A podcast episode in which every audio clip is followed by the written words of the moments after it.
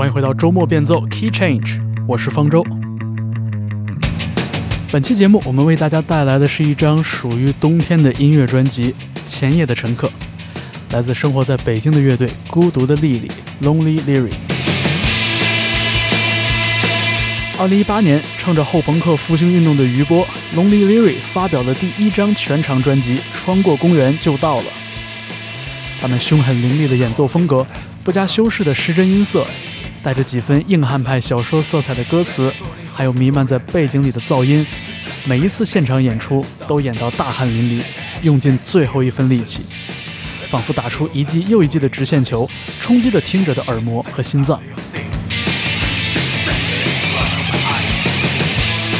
如果说 “Stay Ugly” 这样的声音本身就表明了一种姿态，那么新专辑《前夜的乘客》则收敛起了几分锋芒，变得有些压抑，甚至面目可疑。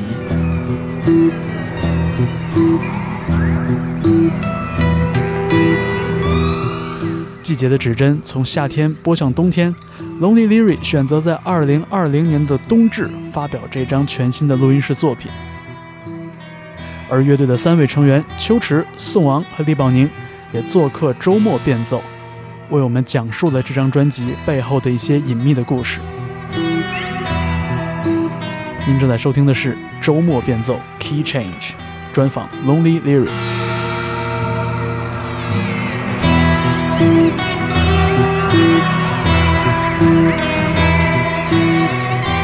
好，欢迎收听周末变奏 Key Change，我是方舟。我们这一期节目请到的音乐人嘉宾来结束我们二零二零年的所有的音乐人访谈哈，最后一期节目，我们请到的是孤独的莉莉 （Lonely Lily）。哎，现在我应该用中文名还是用英文名来称呼你比较合适？嗯，都可以的，都可以。呃，孤独的莉莉在冬至的这一天刚刚带来了一张全新的录音室专辑，呃，我们也请到了乐队的三位成员呢来和我们讲一讲这张专辑背后的故事。那首先，我们也照例请三位成员呢，顺次跟我们打一个招呼，让大家熟悉一下你们的声音。哎，大家好，我是秋池，我是乐队的主唱和贝斯手。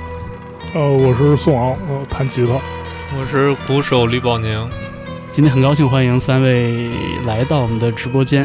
哎，那我们就说说这张全新的专辑哈，叫做《前夜的乘客》。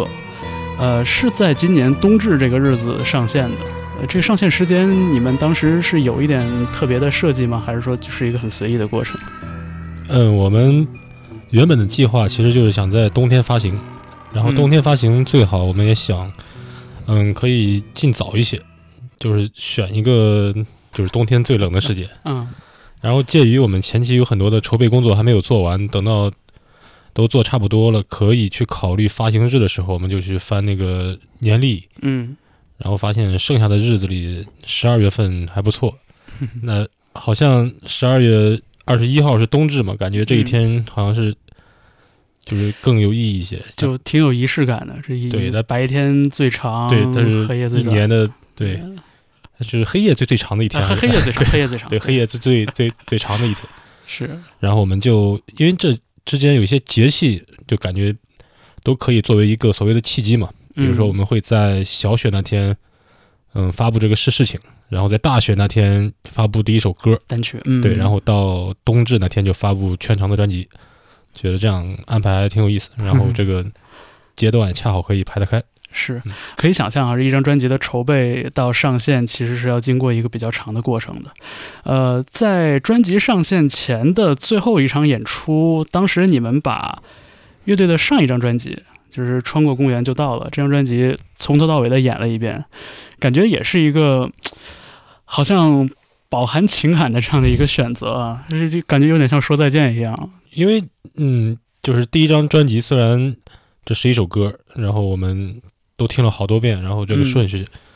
从第一首歌到第十一首歌，但其实我们从来没有一次演出按照这样一种从第一首歌到第十一首歌把第一张唱片。严格按照这个顺序演下来，嗯嗯，这是第一次，嗯，因为之前有很多考虑嘛，一方面是歌的数量，另一方面是体力的分配，还有这种节奏感的把握。那我们想，既然作为那个新专辑上线前的最后一场演出，那我们就不如试一下吧，嗯，因为之前我们从来很少会考虑这样演，是因为我们对自己的体力啊什么的感觉不太没有把握，就把它给这样一口气演演下来。嗯，所以那天就试了一下。是。哎，那第一张专辑里边最耗体力的歌是哪首啊？嗯，这可能要看李宝宁的，他主要是 看鼓手是对？那个通常一首歌都都都还好，就是几首歌连一起就不行了，嗯，没没有哪一首歌好体力，还是几首歌凑一块儿就不行。但是你像第一张唱片的话，尤其是他的 A A 面，就那嗯黑胶的 A 面，从第一首歌演到第六首，基本上没有任何休息的间隙，就是全是一个感觉是火力很猛的几首歌，对对。听起来。第一第一张特别顶，对第一张没有就几乎没有那种可以用来休息一下、用来调整一下的嗯那种感觉的歌，所以说把第一张这样演演一遍，其实 还是挺那个什么。对，而且就是想想，很多乐队在做这样的选择的时候，都是有一个有点纪念意义的场合，比如说什么专辑什么发行五周年、十周年，或者乐队什么散了之后重组，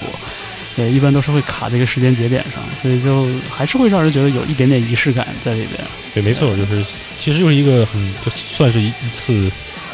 再就是一个比较干脆的再见吧。嗯终终于完了，第二张那和第一张好了，就到到此为止。所以在这个冬天，呃，像刚才秋实说的，在大雪的这一天，我们当时听到了第一首单曲，也是专辑的开篇曲哈，叫《七个冬天》。呃，刚才反复好像我们都遇到了冬天这个这个意象，这个季节，而且就是从我个人的角度来说，就是听一听这张专辑，好像。整个的色调也是有一点点悲凉的，有点凉吧。我们暂时不说悲哈，对，跟这个第一张专辑里面那种特别炽热的啊、那种感觉很上火的那样的那样的声音，其实还有挺大的差别的。所以这一次，为什么冬天这个意象会在你们的这张专辑里边，好像占了一个很重要的位置啊？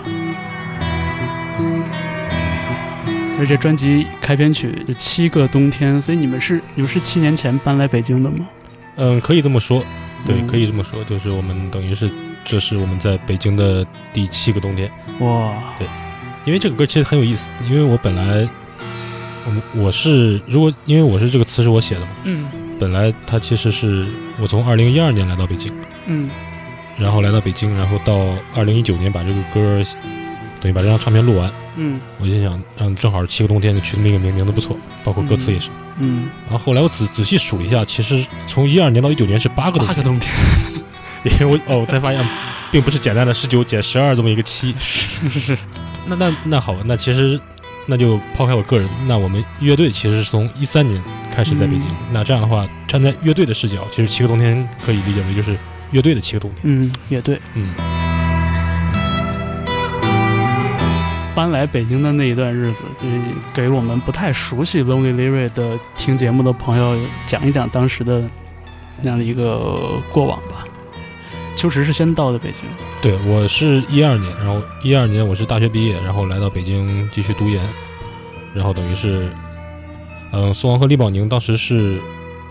呃，依次比我低一级，等于是我在大四的时候，李宝宁上大三，嗯，宋王在上大二，大二，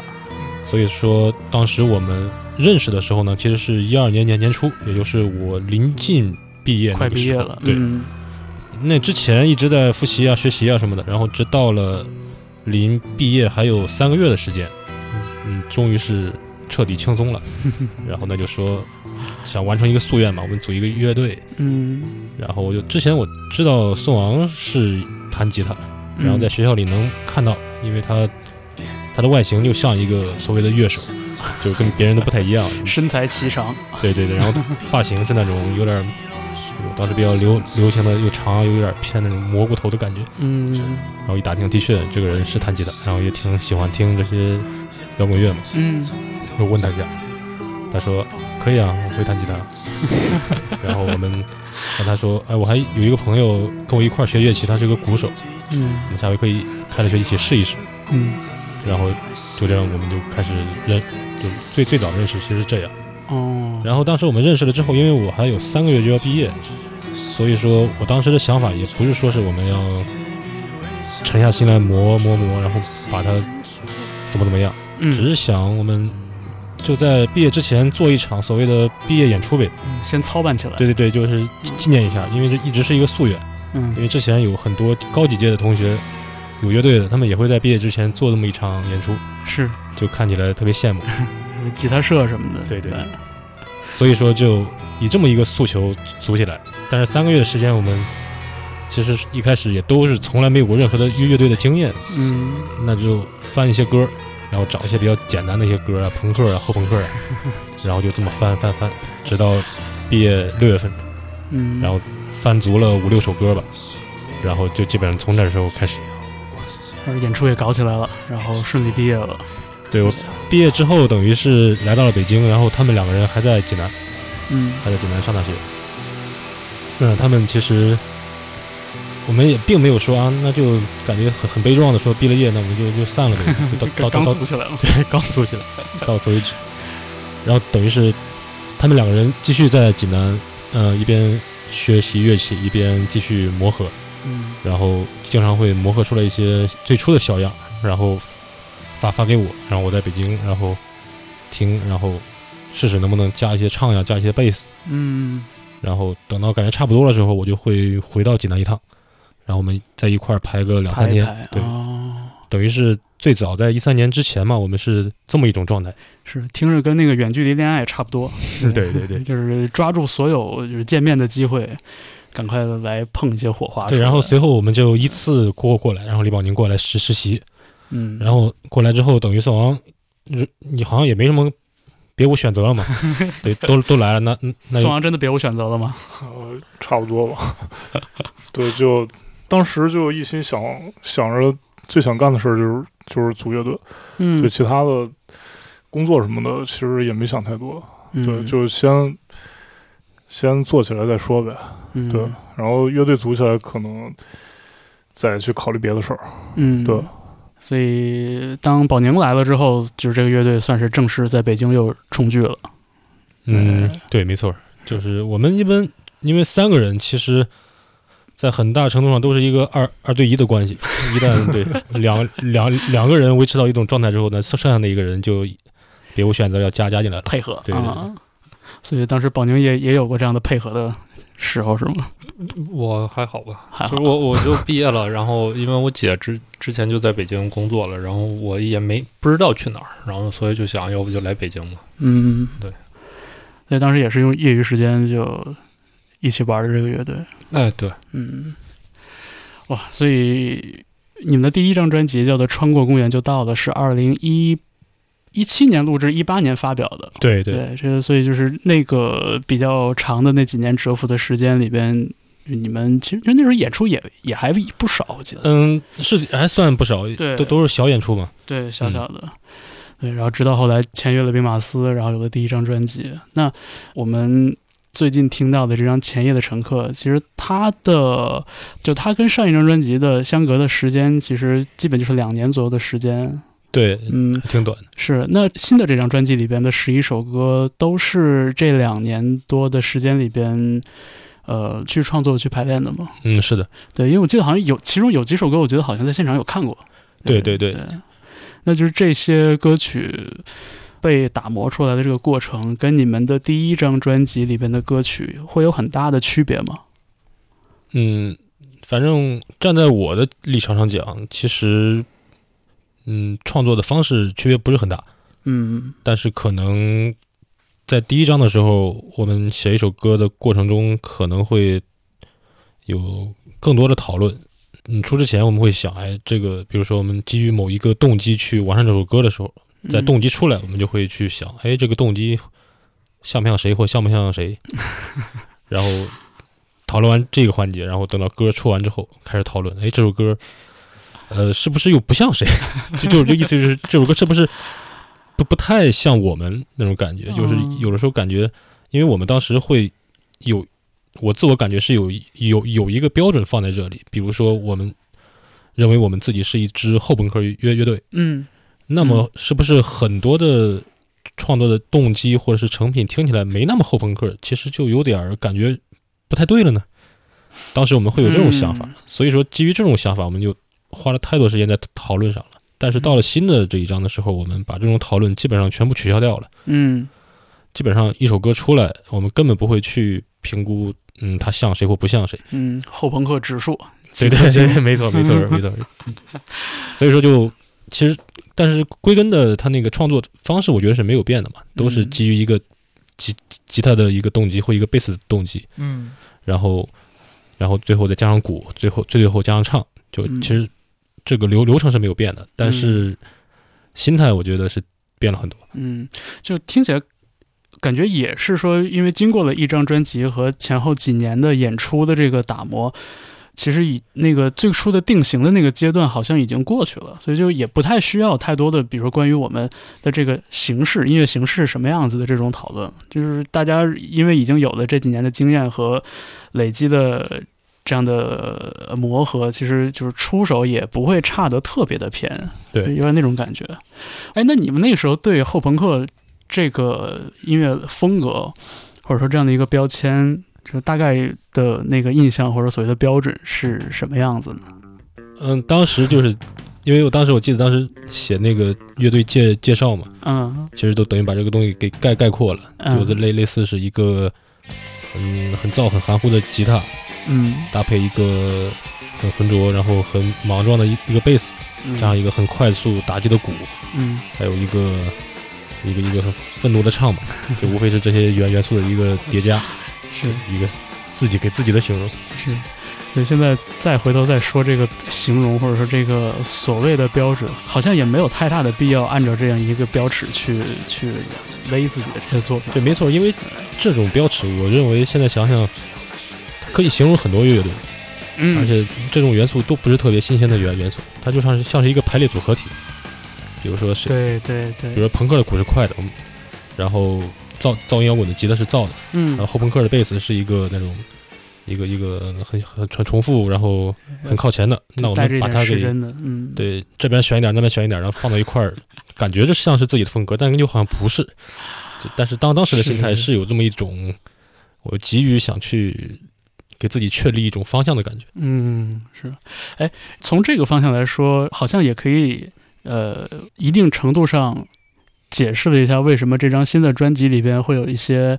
比如比较慢版的歌，就感觉以前这都是很少见的。所以这之前的确，Lonely Lyric 给大家的印象，就像刚才说的，是一个很累的，就是很出汗的，还有一个火力很猛的这样的一种声音。那这一次反而是在专辑里面听到了很多这种冷静下来一些的时刻。呃，专辑的这个标题曲也是一首怎么说呢，有种老谋深算的感觉的一首歌啊。这个《前夜的乘客》里边有什么值得大家留意的一些深意吗？因为这首歌的文本也特别的简单，歌词的话，它毕竟我们所有的歌其实都是最后出现的歌词，嗯。就是等所有的编曲全部做好之后，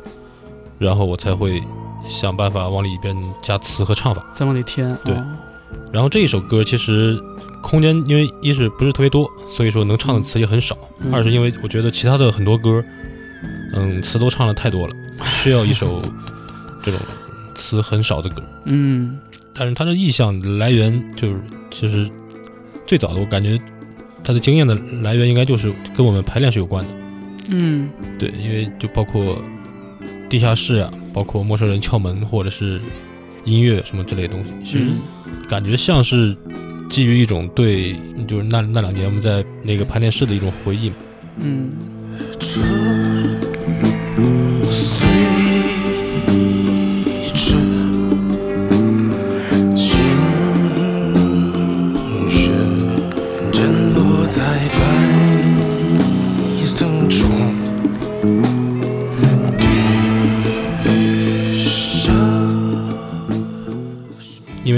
那个排练室经常会有扰民的风险，所以 所以说有的时候会排着排着就会被别人过来打断。哦但是别人在过过来打断的时候呢，因为他会在外面疯狂敲门，但是因为我们里面在排练的声音特别大，根本听不到他在干什么，是但是只会隐约的感觉有有一个很奇怪的震动。嗯然后一开始我们没当回事，后来有一次，然后的确是有人来，因为楼楼上敲门怎么敲都敲不开，然后就报警了。哦然然后那一次之后，我们每次排练就会感觉总是会有一种心病一样，就感觉嗯有有有人在敲门。提心吊胆。对对，就经经常会排着排着有人去看向门口，嗯嗯，然后然后我们另外两个人看到这个人看向门口，然后也都看向门口，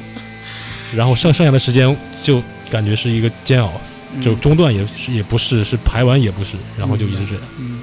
所以说就这种心态，我觉得就等于是写这首歌歌词的一个最出发的点。然后前夜的乘客，其实乘客的感觉其实有点像是排完练，然后在回家的公交车或地铁上的那种感觉。嗯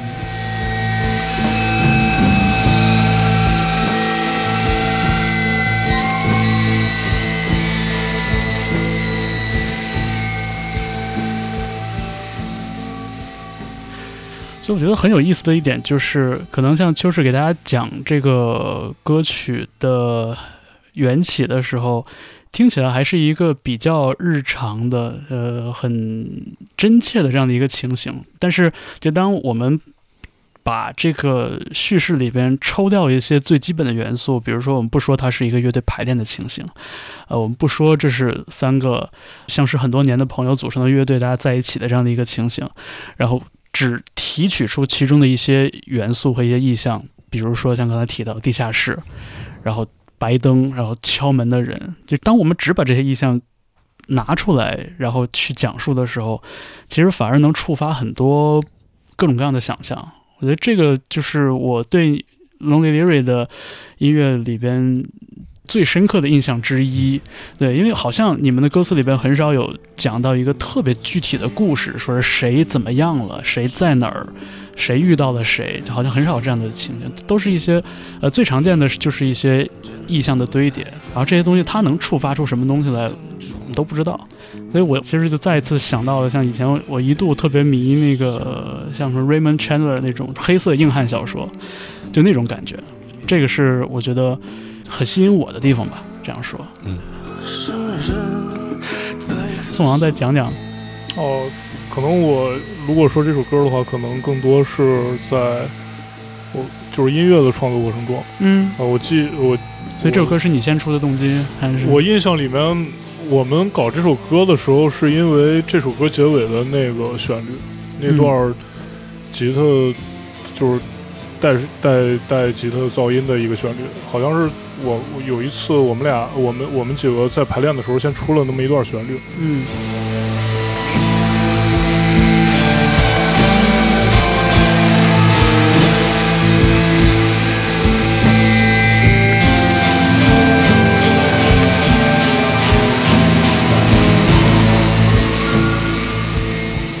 对，然后后来这段旋律就就根据这段旋律开始搞一首新的歌，但是怎么怎么怎么搞都不合，感觉都不太合适。嗯对，然后就等于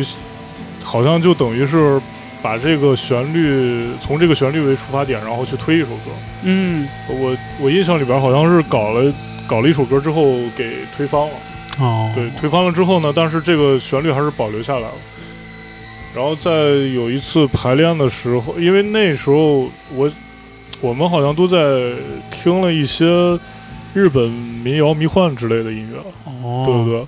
然后旋律都挺好听的，然后有一个可能会有一个固定的和弦走向，嗯所以我们嗯，可能就是一开始根据这个旋律又确定了一个一个比较固定的和弦走向嘛。然后这个和弦走向一确定之后，可能整个歌就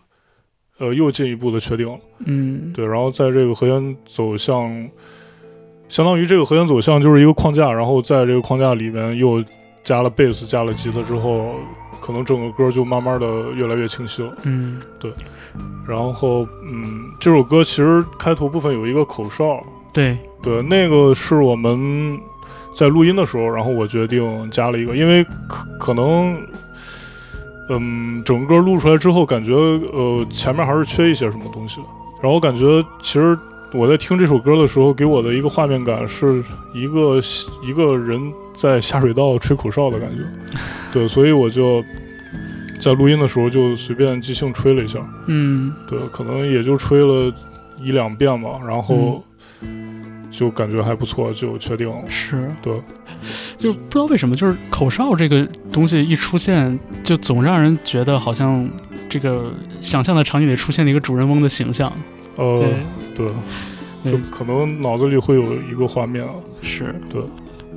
而且刚才宋阳提到这个倒推的这个描述，我觉得还蛮有意思的。所以相当于是已经有了一个如何收尾的想法，但是主体的部分是后出来的。呃，因为这段旋律它出来的时候，我们也不知道能用在哪里。用，在哪儿？对。嗯，然后就试，然后用用它试了一首歌之后，感觉不太行，嗯。然后就放在另外一首歌里试，嗯。然后试到最后那首歌倒是出来了，但是这段旋旋律感觉就不合适了。但这个旋律像就像是这段旋律像是一个母体，嗯。它出了三首歌，然后其中一首歌可能太死腹中，另外一首歌生下来可能也就不要了，哦那那也要了，但是这个基因被抽被抽走了，是是，但是最后还是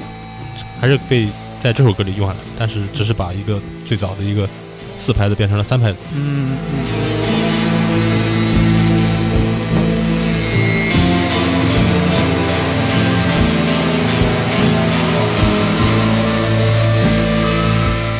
刚才就提到嘛，说这张专辑里边其实有了很多，我我觉得如果不说是温柔的话，也可以说是比较冷静的一些时刻，就是在这张专辑里边的很多曲目。然后我同时也有种感觉，就是好像这张专辑里边就打击乐的部分，是不是比以前也要更丰富了一些？宝宁，你的这一边是一般是要怎样加入到他们两个人中，或加入到动机里？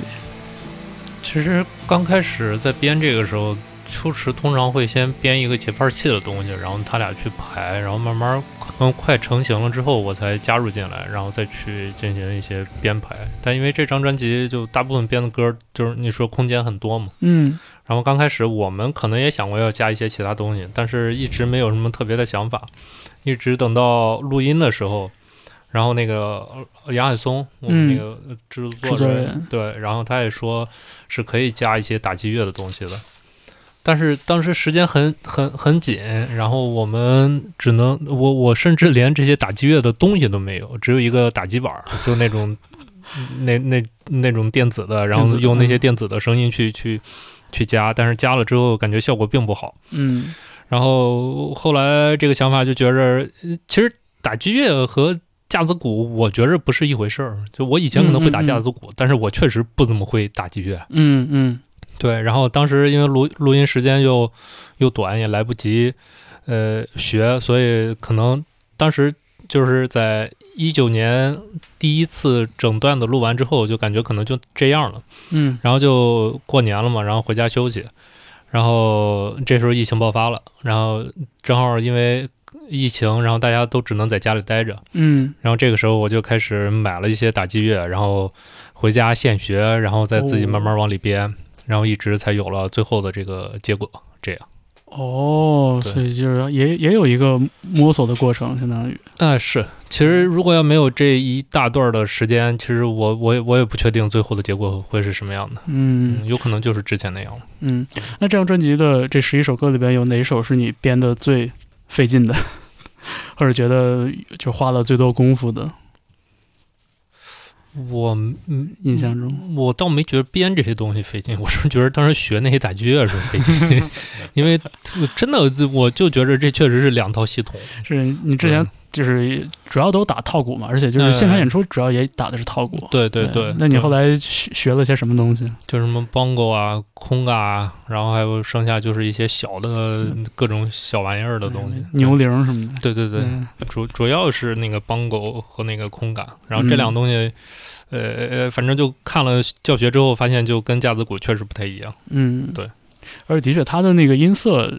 也是很好的一个补充，嗯嗯，对于套鼓的那个声音来说。对，反正后来加完之后，感觉效果还还挺好的。嗯嗯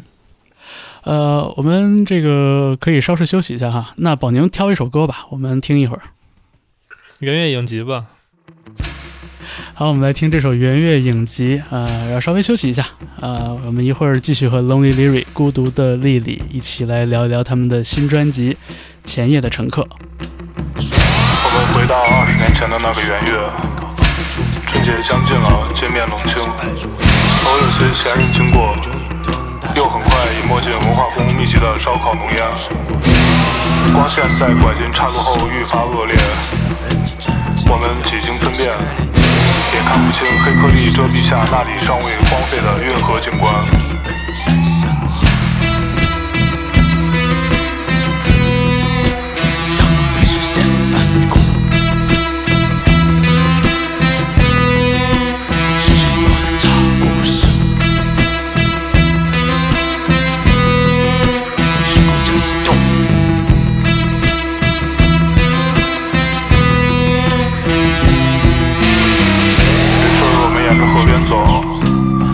炸开的红色突然从几百米外的市中心径直涌来，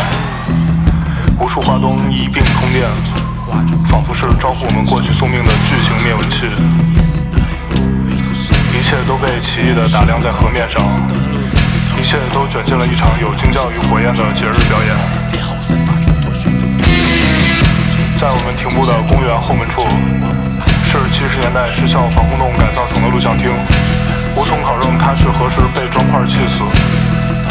地下深处却仍有武打片的枪击声，圆圆与商场仿真雨林里的一次道别戛然而止，照片被收起，我们重返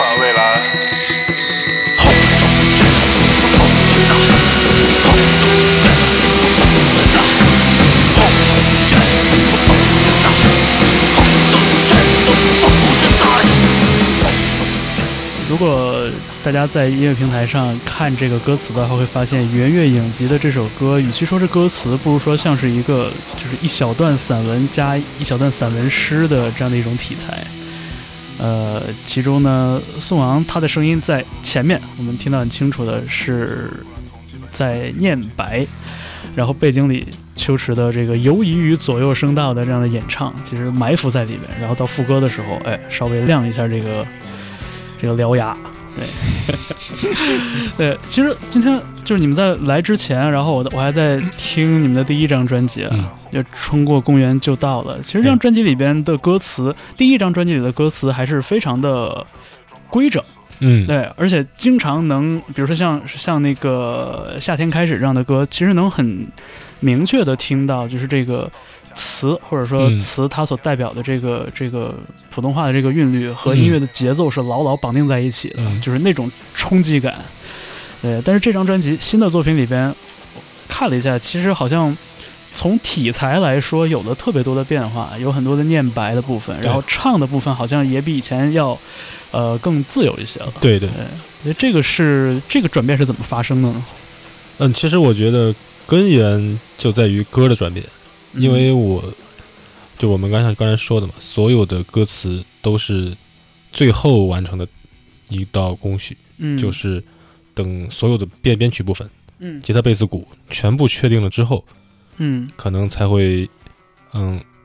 有一个所谓的唱，嗯，但这一段唱呢，可能只是用来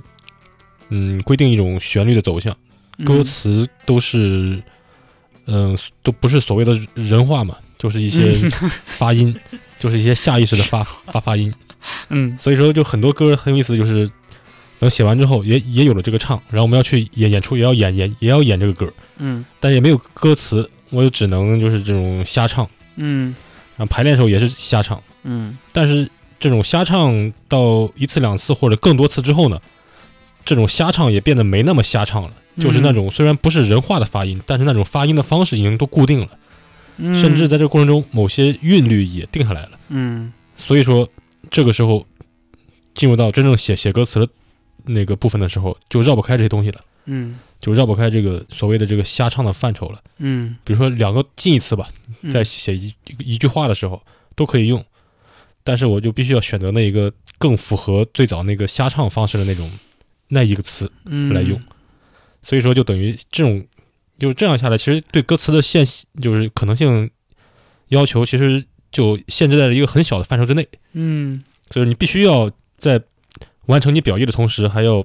嗯，不能跳脱你最早规定的那种唱法。嗯所以说，在第一章的时候，因为歌都可能相对来说更更死一些，嗯，所以说这种限制会更强。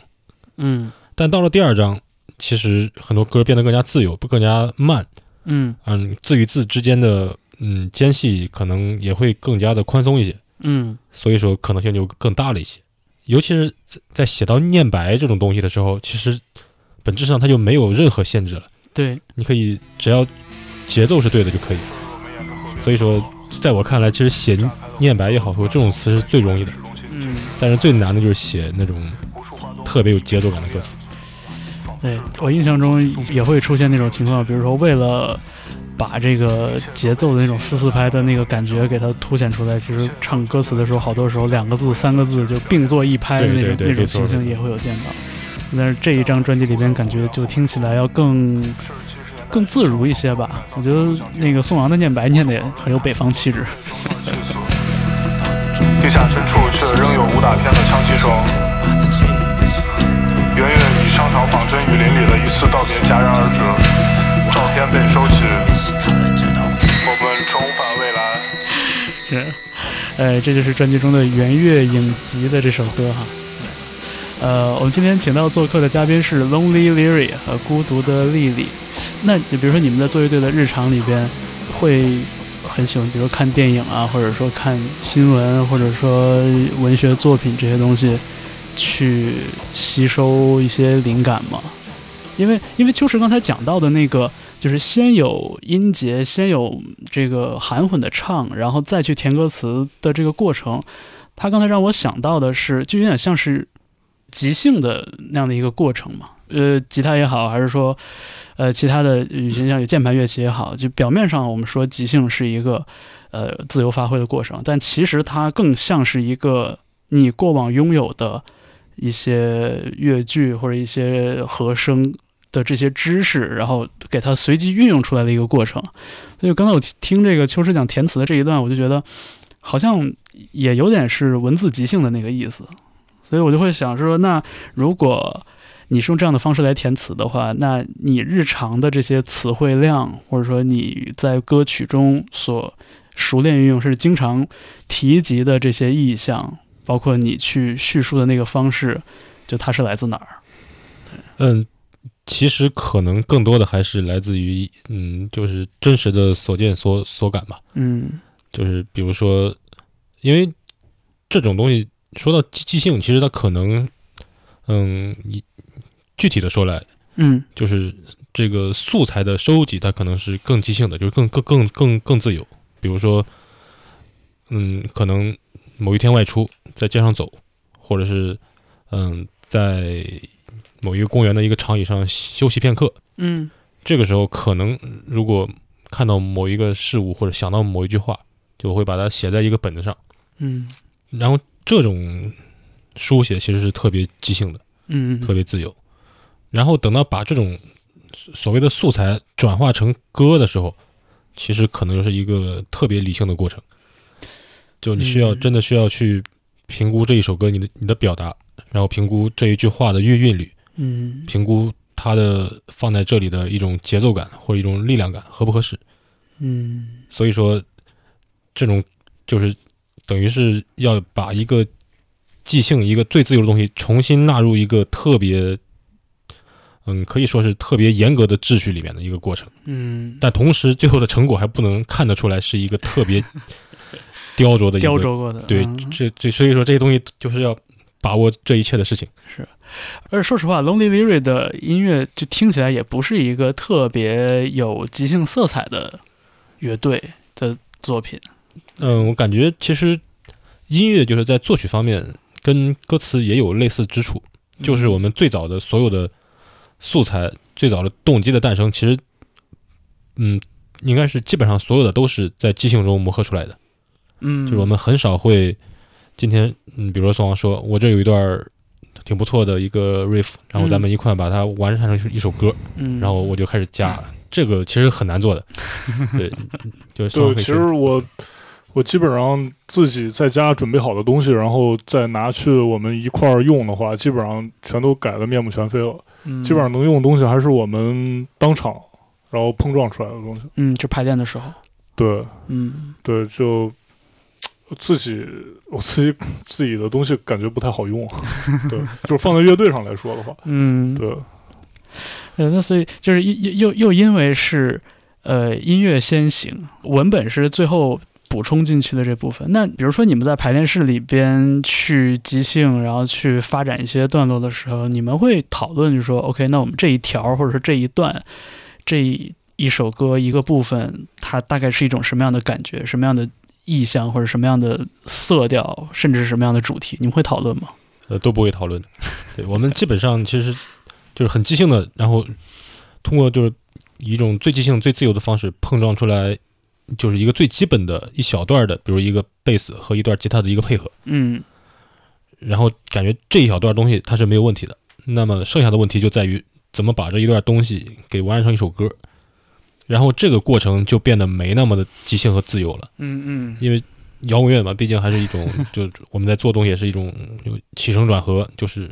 你有各种各样的结构它的方式，嗯，但你必须去选一种最合适的，嗯然后你必须去选一种就是你觉得最舒服的。所以说这个过程还是需要，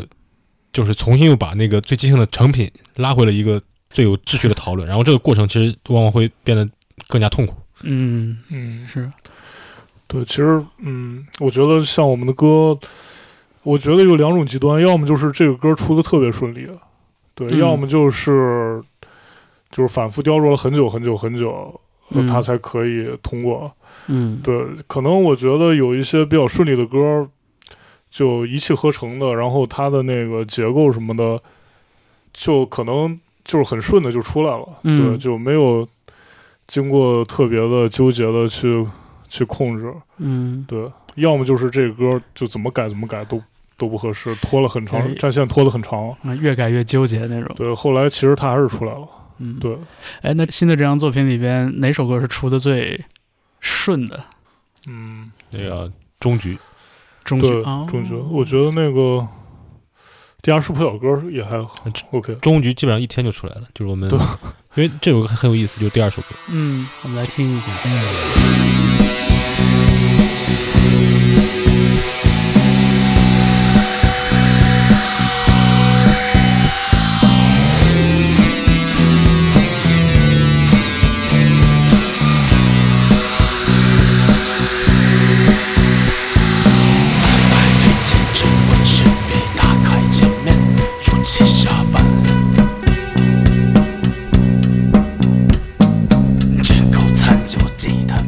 首歌其实很有意思，就是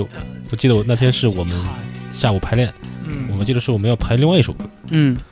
然后印象中我和宋王应该是稍微早到了一会儿，嗯。然后就拿起吉他随便先弹一下，结果弹着弹着宋王就把这个的开头给弹出来了，我就说哎这个不错呀，要不然再再弹一会儿呗，嗯。然后我们俩就一边开录音一边即兴弹了一会儿，然后等到李宝宁大约一个小时之后到了吧，那个时候这个歌的基本上这些元素都已经都弹出来了。嗯然后剩下的那就好吧，你来那就呃听了一下，他他觉得也不错，那么就把加上鼓，然后一块儿走。等到那天下午回家的时候，这首歌基本已经出来了。所以呃，李宝宁就是刚才提到的，像这首歌的，就是这个打击乐的这部分，就是后后加进去的嘛。嗯是是，都是最后最后才加的。嗯，对，就疫情以后才慢慢往里加的。所以当时最开始碰的时候，还是以这个套鼓。对，因为以前压根儿就没有想过要加，也不是说没有想过，就确实没有这个能力，就往里加打击乐什么的。然后后来就是，呃，那阵儿因为其实也挺清静的嘛，就自己在家里也干不了别的事儿，然后就就是就是，其实我可能就学了一段节奏，然后就开始往每首歌里头哪一部分加，然后就一点儿一点儿试，然后最后就试出来这样，然后对，就有的结果感觉还不错，嗯就这样。就听这首歌的时候，就感觉就是有有轻有重，所以它的那个反差其实就是给人带来的那个听感还是很好的。比如说唱是用力的，吉他的那个失真音色是很锋利的，但是哎节奏部分反而是很轻巧的，然后贝斯也是有一点点鬼鬼祟祟的那种那种感觉，然后包括这歌里边描述的这个情形，哎，所以我还挺好奇，是你们在歌曲里边经常会提及到一些意象，就比如说这种灰白色的，感觉是物质条件不是很奢华的，布满了烟灰啊、炉渣的这些呃胡同啊，然后或者这种半夜惊醒的人啊什么，就是你们日常的生活是什么样的一个状态？就是和你们歌曲里边所描述的那种情形，通过歌曲给大家留下那种印象，有多大程度上是重合的？我觉得我们的生活状态其实都是没什么特别的，就是既不奢华也不贫穷，就是一个最一般的状态。嗯然后歌曲里描述的，其实可能很多的景象都是一个公共的景象，嗯就是它是一个公共的环环境。就我我只是走在里面去看到了，然后我觉得这东西很受触动，会把它记下来。嗯因为这个东西其实涉涉及到一个选择问题嘛，就是你的生活可能有很多面，你看到的事情也可能有很多的事，也可能能看到很多事情，不同的事情，只看你要选择把哪个方面的东西放在你的歌里，嗯，让它构成一个更加统一、更加整体的印象。嗯。嗯，所以，就是 Lonely Lyric 作为一支乐队，它本身的这个气质，或者说它讲述的方式，就是这样的，非常向下的啊，非常扎实的，有一点锋利的这样的一种感觉。嗯、嗯可以这么说吧，大约对。对对，就是看我这个描述有没有不准确的地方啊，更多的是，呃，这当然我的说法也只是描述的一种啊。对，没错，因为我觉得我们的，反正在我看来，就是这些歌怎么描述都可以，只要是嗯认真的听过之后，其实我们觉得这东西没有答案，我们也不会给一个标准答案。我们的理解是我们自己的理解。是嗯，呃，一方面呢，有的时候就是听一听，就是来自创作者的这个角度的理解呢，其实会给可能听的人一些新的灵感或者一些新的想法。另外一个，呃，我我其实想到之前在节目里边有分享你们第一张专辑中的歌的时候，然后当时有很多听友啊，嗯，给了一个非常直白的反馈，嗯说这歌好刺耳，哎，说这这个乐队好躁动，让人觉得有点不安。对，对，这是我之前在节目中这个会遇到的一种情况了。对，当然就是说，可能从我个人角度来说，我我能理解这种这种相对刺耳的声音，但是可能对于很多听节目的，或者说是可能是稍微更呃泛泛一点的、更日常一点的情境下听音乐的人，他们可能会觉得这个声音好像稍微有那么一点点超出自己的就是耳朵舒适的那个区域。对，但是你们在现场表演的时候，其实还是会，呃，有很多怎么说呢？喜欢你们的音乐作品的人。然后我记得有一次印象很深，我不记得是什么时候了，但是，嗯，就从某一次开始，我印象中你们会把自己的像歌词，哎，就是以这个视觉呈现的方式打在这个演出的，呃，就背景对。的这个屏幕或者是这个嗯投影上，对，呃，感觉会是一个比较直观有效的方法去和台下的观众连接到一起。对。对，就感觉是一方面大家在台下出汗，然后跟随着这个节奏的重击，但同时呢，好像他又更好的帮助台下的朋友把这个声响和这个你们的这个文本上的这个描述给它联系到一起了。对，因为这个这个办办法其实可能也是一种没有办法的办法，就是我更希望，假如说我唱的足够清楚，嗯可以能够不需不借助任何的帮助，大家就可以听懂是什么意思。嗯但是因为各各种原因嘛，因为其实我发音可能是一一个原因，另一个就是文本本身，它可能的确很多的词语会更生僻一些，是所以说你通过当下的听，你是很难能听能明白的是什么意思的，所以只能要借助一个视觉。如果你还想要在现场传达你的文本的表意的话，嗯所以说这是就是一种权衡的方式是。但是我最理想的状态还是希望它没有，可能会更好一些。哎，那那那你们三个人会不会觉得，就是说，在 Lonely Lyric 的音乐作品里边，就是这个文本占据了一个特别特别重要的部分，它在表达中的这个作用、功能或者说意义是非常非常偏重的。对，因为对我来说，其实我一开始我我认为我的身份是一个贝斯手，嗯。我认可能认为，嗯，唱是因为嗯没没人想当主唱，然后我来唱一下。然后你你要想当主唱，你必须要你要写点什么去唱。在就是你们在座三位的声音里面，我觉得秋实的声音的确是最适合当主唱的。不 也不见得。如果如果去唱 KTV 那种，就是真正的那种带旋律的歌，我估计觉得他俩会比唱比我唱的更好。是开玩笑的，是然后，所以所以说等到，然后这两年我越来越感感觉到，其实其实应该把自己做一个更多的做一个所谓的主唱嘛，嗯。因为贝斯那就是一个也不能说它不重要，但是只能说是要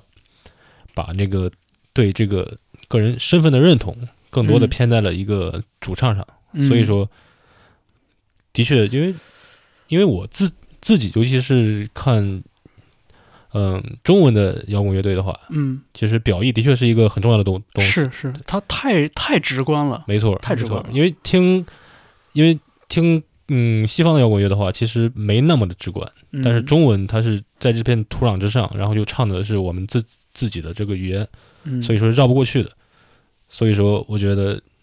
对我来说，其实文本表意的输出可能是我目前最看重的，就是在作为一个主唱，我自己最最看重的东西。嗯嗯嗯，是，而且我就觉得好像过往的这些时间里边，大家也经常会讨论到这个问题嘛，就是说觉得华语是甚至就就泛义上的华语流行音乐或者通俗音乐，就是不是有点就是。过于强调这所谓文以载道的这种这种倾向，嗯或者大家对这个流行音乐这种题材认知的这个形这个方式，嗯对，我想到就是前两周看的那个演出，就是可能很多个这种国内的这个独立摇滚乐队在同一个场合演出的时候，嗯。然后当时我有朋友就说说嗯。看了一下，觉得觉得海鹏森最好，嗯，因为海鹏森唱的所有的东西都能听清楚。对对，对，就是这个，这是这是就是关于表达，就是这是一个我觉得是一个过于浅显的一件事情，但是的确就是中文，就是说是普通话中文，嗯。然后加上一个清晰的演唱，嗯。或者说，然后再加上你在文本上就是非呃有下功夫去雕琢，就它给国内的摇滚乐听众带来的这种呃理解的这个冲击力，还是特别特别特别强大的。对。对，但是虽然就在我个人觉得文本是很重要的，我我我也会很看重它，嗯。但是我就是并不希望说别人来看支这支乐乐队，就可能你只说 说你歌词怎么怎么样或者怎么样，更更希望别人说这是这是一支嗯不错的乐队，是，但没没有必要说是啊，就就是说怎么怎么样，因为我觉得就是歌词的只是这个音乐中各种元素的一个部分嘛。是，就是提醒大家，没有必要像我一样把这个歌词打成那个双面的 A 四纸，然后钉成钉，然后再拿出来像做阅读理解一样来看哈。哎，不是，这这挺好的。没有开玩笑的，就是我我我这个属于做功课，就是对 对，所以你像这这种就是表达嘛，就是音音乐，我觉得流行音乐很妙的，或者通俗音乐吧，我们不说流行音乐。我觉得通俗音乐很妙的一点就在于它是很多种表达的一种结合，对，嗯你像歌词、文本、唱，嗯然后加上这个编曲，就这个器乐的这部分，其实它每一个维度上来说，它都有能传达的东西。但是最终呢，我们看的还是一个合到一起的一个东西。对，对，我记得之前听杨海松提过一个观点，他就说他当制作人。呃，杨海松老师他说：“他说我做制作人，我要先看一下，如果他唱的是中文的话，我就好好看一下；如果他是唱英文的话，我就知道他不是给我唱的，所以我就不听了。”对对，当然我这么讲可能可能有点那个，就是听起来很草率啊，但其实不是。我觉得听杨海松老师当时说这个话的时候，就是让我重新审视了一下听歌的这个角度，好像也是从那个时候开始，我就对就是用中文、用普通话来创作的乐队有了更多的就是关注，我去试图理解的这样的一个想法。对。呃，那在这张前夜的乘客里边，我们再来挑一首歌跟大家分享一下。好，嗯，挑一首你最喜欢的。呃，宋王挑一首最喜欢的吧。嗯，你要看一下我的歌本吗？呃，地下室破小歌吧。地下室破小哥。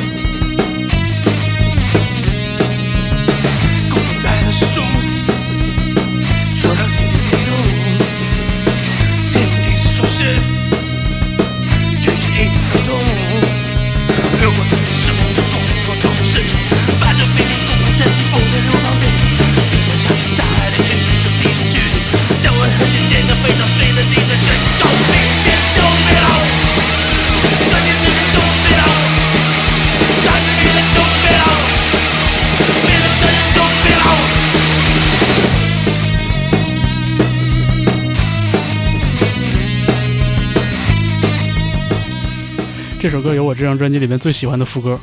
是吧？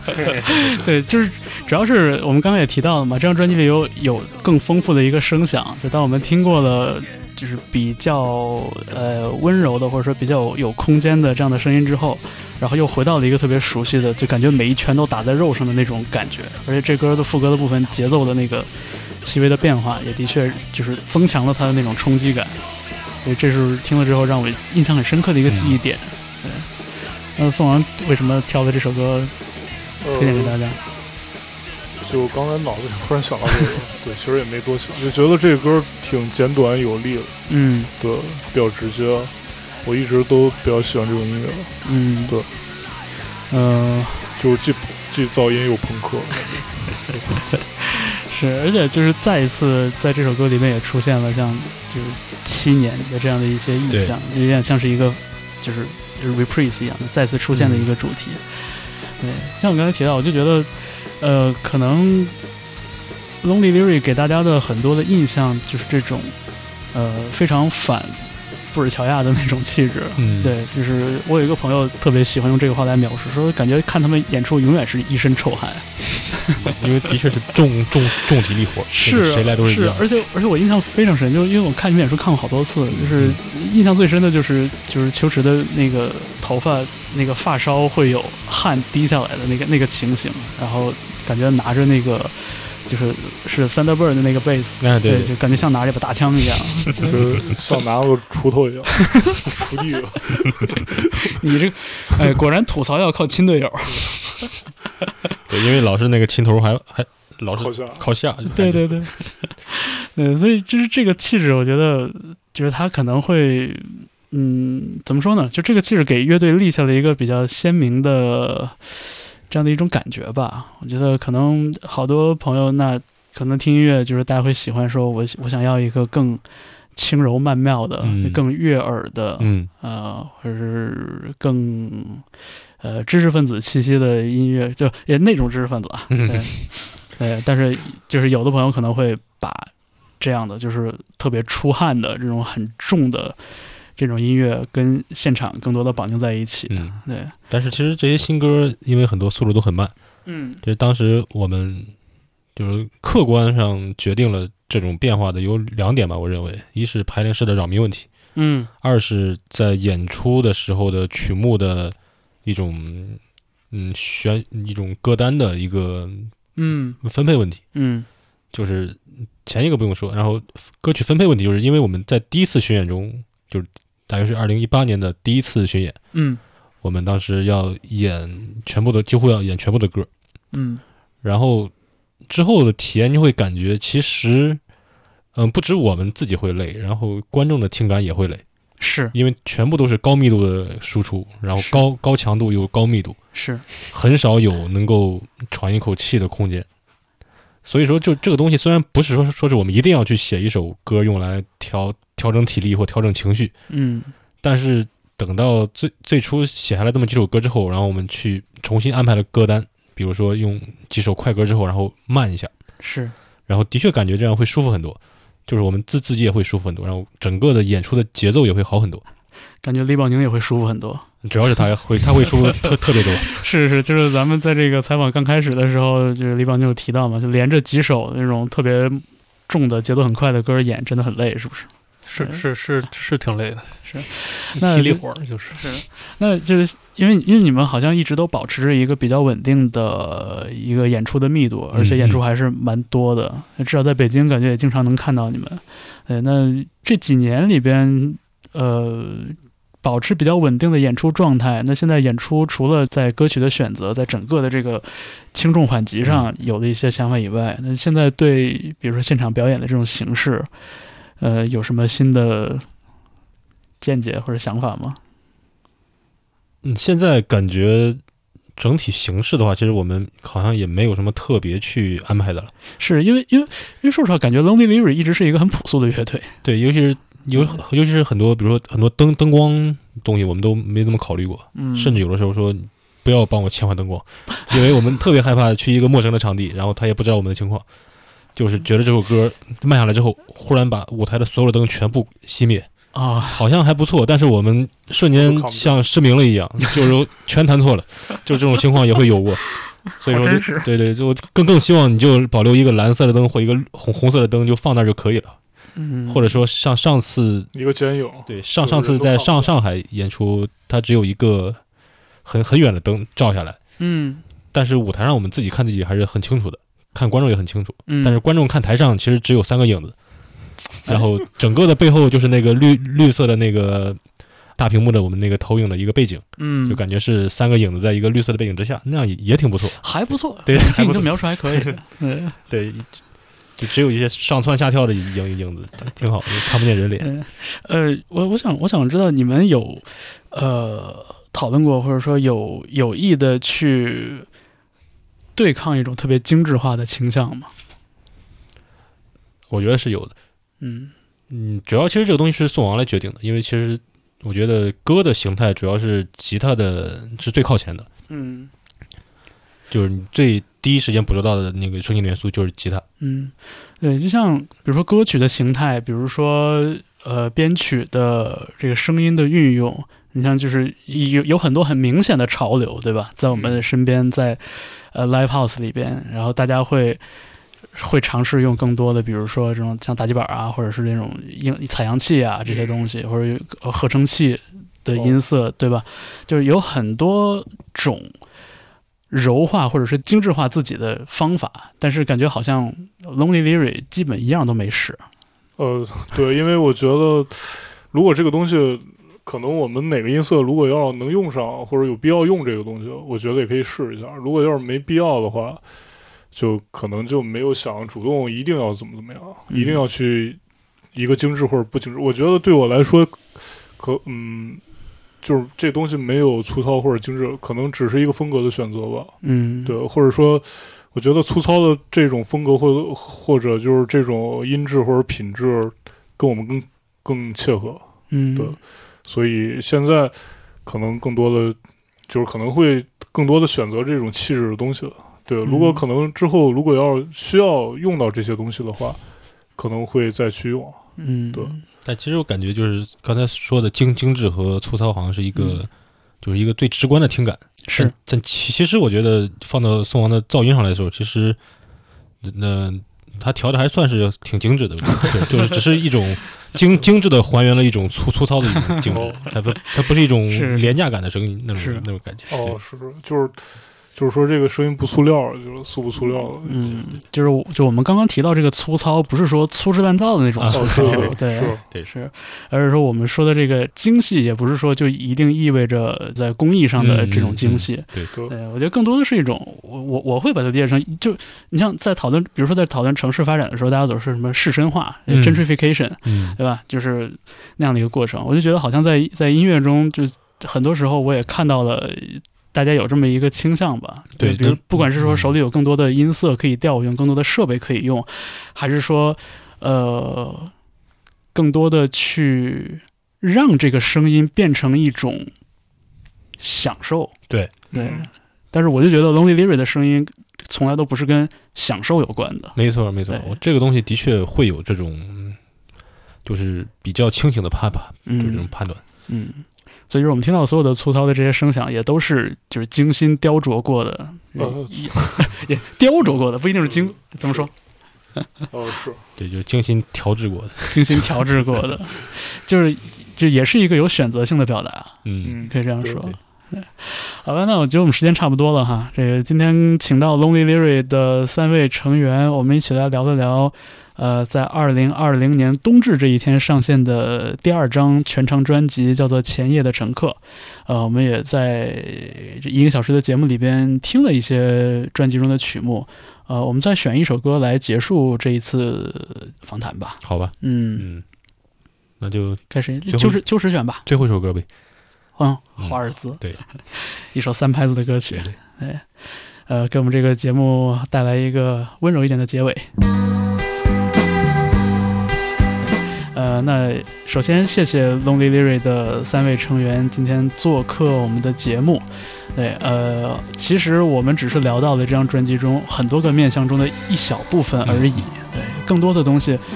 呃，可能还要通过聆听音乐本身去体会。可能我的很多问题也仅代表我个人，作为一个听者，你肯定还有很多可以挖掘的地方，所以大家也可以随时来和我交流，也当然可以和 Lonely Leary 来交流，对吧？呃，总之很多种方式可以触达到我们啊、那我们也谢谢大家的收听，我们再次感谢 Lonely Leary。谢谢。好，嗯谢谢大家。「